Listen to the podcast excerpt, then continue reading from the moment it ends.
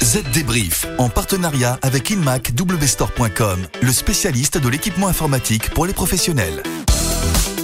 Bonjour à tous et bienvenue dans ce nouvel épisode du Z Débrief, votre podcast hebdomadaire consacré à l'actualité numérique. Estelle est comme toujours à mes côtés, bonjour. Bonjour David, bonjour à tous. Alors, de quoi va-t-on parler? Eh bien, de gros sous avec deux annonces majeures, celle du groupe Carrefour qui pour parachever sa numérisation va faire un chèque de 3 milliards d'euros d'investissement, rien que ça.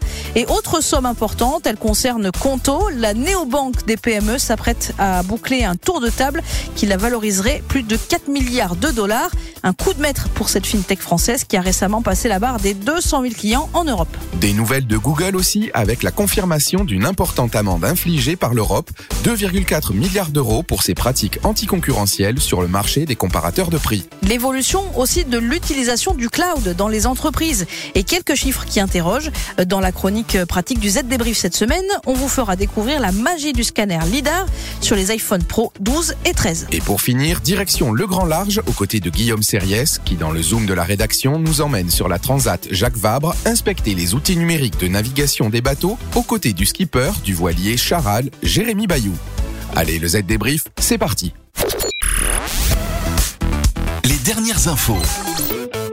Carrefour l'a donc annoncé cette semaine. Pour nourrir son virage numérique entamé voilà trois ans, le groupe a décidé d'investir 3 milliards d'euros les cinq prochaines années. Mais attention, hein, il y a virage numérique et virage numérique.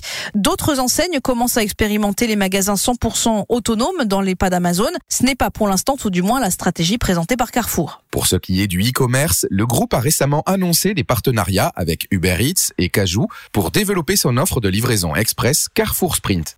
L'acteur de la grande distribution veut aussi expérimenter de nouvelles façons de toucher les clients, comme le social commerce et le live shopping sur la partie non alimentaire. L'enseigne n'oublie pas aussi de faire une place au retail média dans sa stratégie digitale. En juin dernier, par exemple, Carrefour a ouvert sa plateforme Carrefour Links en partenariat avec Criteo et Google. Objectif, permettre à ses partenaires de réaliser leur campagne marketing sur l'ensemble des espaces du groupe. Une stratégie ambitieuse qui doit payer. Carrefour s'attend à ce que le numérique contribue à hauteur de 6 600 millions d'euros supplémentaires aux résultats opérationnels courant 2026 par rapport à cette année. Comme on vous le disait, Kanto a donc le vent en poupe. Quatre ans après son lancement, cette néobanque pour les PME s'apprête, selon les journaux Les Échos, à boucler un tour de table qui la valoriserait à plus de 4 milliards de dollars. Le fonds américain Tiger Global serait parmi les principaux investisseurs, tout comme Tencent et DST Global, tous deux entrés au capital de la néobanque lors de la précédente levée de fonds de 104 millions d'euros en janvier 2020. Il faut dire que la fintech française décolle du tonnerre. Elle vient récemment de passer la barre des 200 000 clients en Europe et ne cache pas ses ambitions. Désormais, elle souhaite renforcer ses activités en Allemagne, en Espagne et en Italie et souhaite aussi davantage renforcer sa position de première solution des gestions financières tout en un en Europe. C'est donc confirmé, Google va devoir faire un gros chèque pour payer l'amende infligée par l'Union européenne.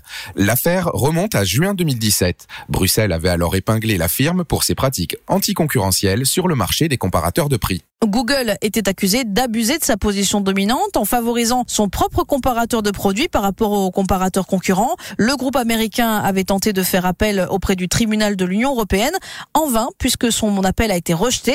Elle va donc devoir payer 2,4 milliards d'euros d'amende. C'est un bon jour pour la concurrence sur les marchés numériques, a déclaré le député européen Marcus Ferber à l'annonce du jugement. Les entreprises de la big tech ne peuvent pas faire ce qu'elles veulent. Les règles sont les règles, même pour Google, a-t-il insisté. Mais le bras de fer entre Google et Bruxelles n'est pas encore terminé.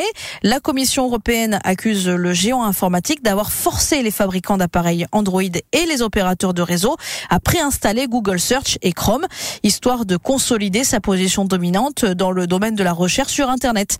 Là, l'amende est de 4,34 milliards d'euros, amende que Google n'a pas encore réglée puisque là aussi, il a fait appel. Idem concernant l'amende de 1,5 milliard d'euros pour avoir favorisé sa régie publicitaire AdSense. Et si on ajoute ces trois amendes et que Google échoue à chaque fois en appel, la firme va devoir faire un chèque de plus de 8 milliards d'euros à Bruxelles.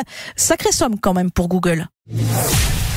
Pariez sur la modernité avec le Lenovo ThinkBook. Une gamme pensée pour l'entreprise, conçue pour vous avec ses différentes tailles d'écran pour répondre à tous vos besoins. Choisissez l'ultra légèreté avec le ThinkBook 13X, la polyvalence avec le 14S Yoga convertible, les performances maximales avec le 15P ou le double écran tactile avec le Lenovo ThinkBook Plus. Découvrez toute la gamme Lenovo ThinkBook chez InMac W Store. Le chiffre marché. Un petit chiffre, 3%, c'est la population d'entreprises selon une étude qui n'utilise qu'un seul fournisseur de cloud, contre 29% en 2019. Pourquoi faire appel à plusieurs fournisseurs? Eh bien, tout d'abord pour éviter l'enfermement, c'est-à-dire permettre aux charges de travail d'être entièrement transférables sans qu'il y ait de verrouillage de la part des offreurs de cloud comme AWS ou Microsoft Azure. Dans le détail, les auteurs de l'étude expliquent que les entreprises y vont en trois étapes face au cloud computing. Dans un premier temps, elles utilisent les abonnements et les solutions SaaS, c'est-à-dire des logiciels accessibles en ligne. Mais la plupart des entreprises en sont à la troisième étape désormais, c'est-à-dire que leurs propres applications métiers, la puissance de calcul, le stockage et le réseau sont transférés aux fournisseurs de cloud. Encore plus logique donc de faire jouer la concurrence entre plusieurs fournisseurs de cloud. Ça peut toujours être utile. Allez, David, faites-vous plaisir, vous qui adorez trafiquer les iPhones et découvrir leurs capacités. Vous nous parlez cette semaine du petit point noir que l'on trouve sur le dos euh, de l'iPhone 12 et 13 Pro. Il s'agit d'un scanner LIDAR. LIDAR signifie Light Detection and Ranging. En français, détection et télémétrie pour la lumière. Pourquoi? Parce qu'il envoie de la lumière infrarouge et utilise cette lumière pour construire une image 3D de son environnement. L'iPhone peut du coup, vous m'avez dit, utiliser le scanner LIDAR pour créer euh, des cartes de profondeur, pour améliorer les clichés de l'appareil photo, mais aussi accélérer l'autofocus. Oui, mais avec les bonnes applications, il peut faire bien plus encore. Prenez par exemple l'application 3D Scanner App. Elle permet par exemple de scanner des objets, d'éditer des fichiers 3D, de mesurer des objets. Elle vous permet même de partager le fichier 3D avec d'autres personnes. Formidable. Une autre application, Canvas LIDAR 3D Measurements. Elle vous permet de prendre toutes les mesures possibles, par exemple pour rénover votre maison. Génial, non? Vraiment formidable. Ah, je ne vous sens pas réceptive, Estelle. Vous avez vraiment du mal avec tout ce qui concerne la marque à la pomme. Le zoom de la rédac. Pour finir, on prend donc un vent de fraîcheur et diode, puisque ce zoom de la rédaction est un peu particulier. Guillaume Sériès de la rédaction de ZDNet était euh, dimanche dernier au départ de la Transat Jacques Vabre. Au Havre, il a rencontré le skipper Jérémy Bayou sur le voilier Charal. Et de quoi ont-ils parlé? Eh bien d'informatique évidemment, et plus précisément du rôle de l'informatique sur ces véritables Formule 1 des mers. Attention, ça tangue et ça vente. Les ordinateurs donnent pas toutes les réponses en fait, ça reste des aides à la décision en fait. Donc on a beaucoup plus d'informations.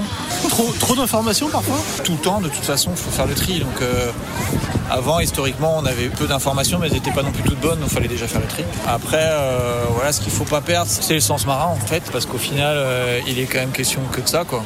C'est quoi le, le sens marin? C'est déjà bien connaître sa machine en fait, et connaître les limites. Après, c'est bien se connaître et connaître ses limites.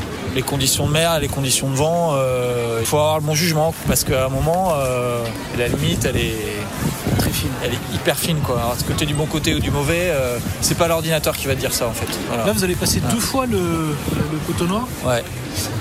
Dans ces moments-là, où finalement il faut prendre des décisions peut-être plus importantes que sur le reste de la course, l'informatique elle aide plus ou pas vraiment? Ce qui aide, c'est les photos satellites. Les constellations satellites sont plus importantes qu'il y a 10 ans ou 20 ans. Les connexions satellites qu'on a à bord pour avoir Internet et du coup récupérer ces photos. Le débit est meilleur aussi. Et l'information donc euh, arrive de on- manière on plus réactive. Quoi, Exactement, on a des photos tous les 20 minutes et de qualité euh, quasiment comme à la maison. Mon premier Vendée Globe, euh, il y avait des photos tous les 20 minutes, mais tu les prenais pas parce que ça coûtait une fortune. Quoi. Donc, comme la téléphonie mobile, c'est accessible à tous, alors qu'au tout début, euh, c'était pas le cas. Ouais. C'est exactement la même chose. Une Donc voilà, question ça sur le système Oscar. Ouais. Toi, tu, tu vas l'utiliser vraiment? Ouais, ouais, il est allumé maintenant. euh, voilà, il y a des fois des fausses détections, donc c'est problématique parce que ça se met à sonner. Il y a des fois des trucs qui ratent parce que c'est entre deux vagues ou entre deux eaux. C'est largement perfectible. si, oui. si je comprends bien, à chaque fois que ça va sonner, il va quand même falloir aller vérifier ce que c'est. Notamment la nuit, tu vois pas ce qu'il y a devant le bateau en fait.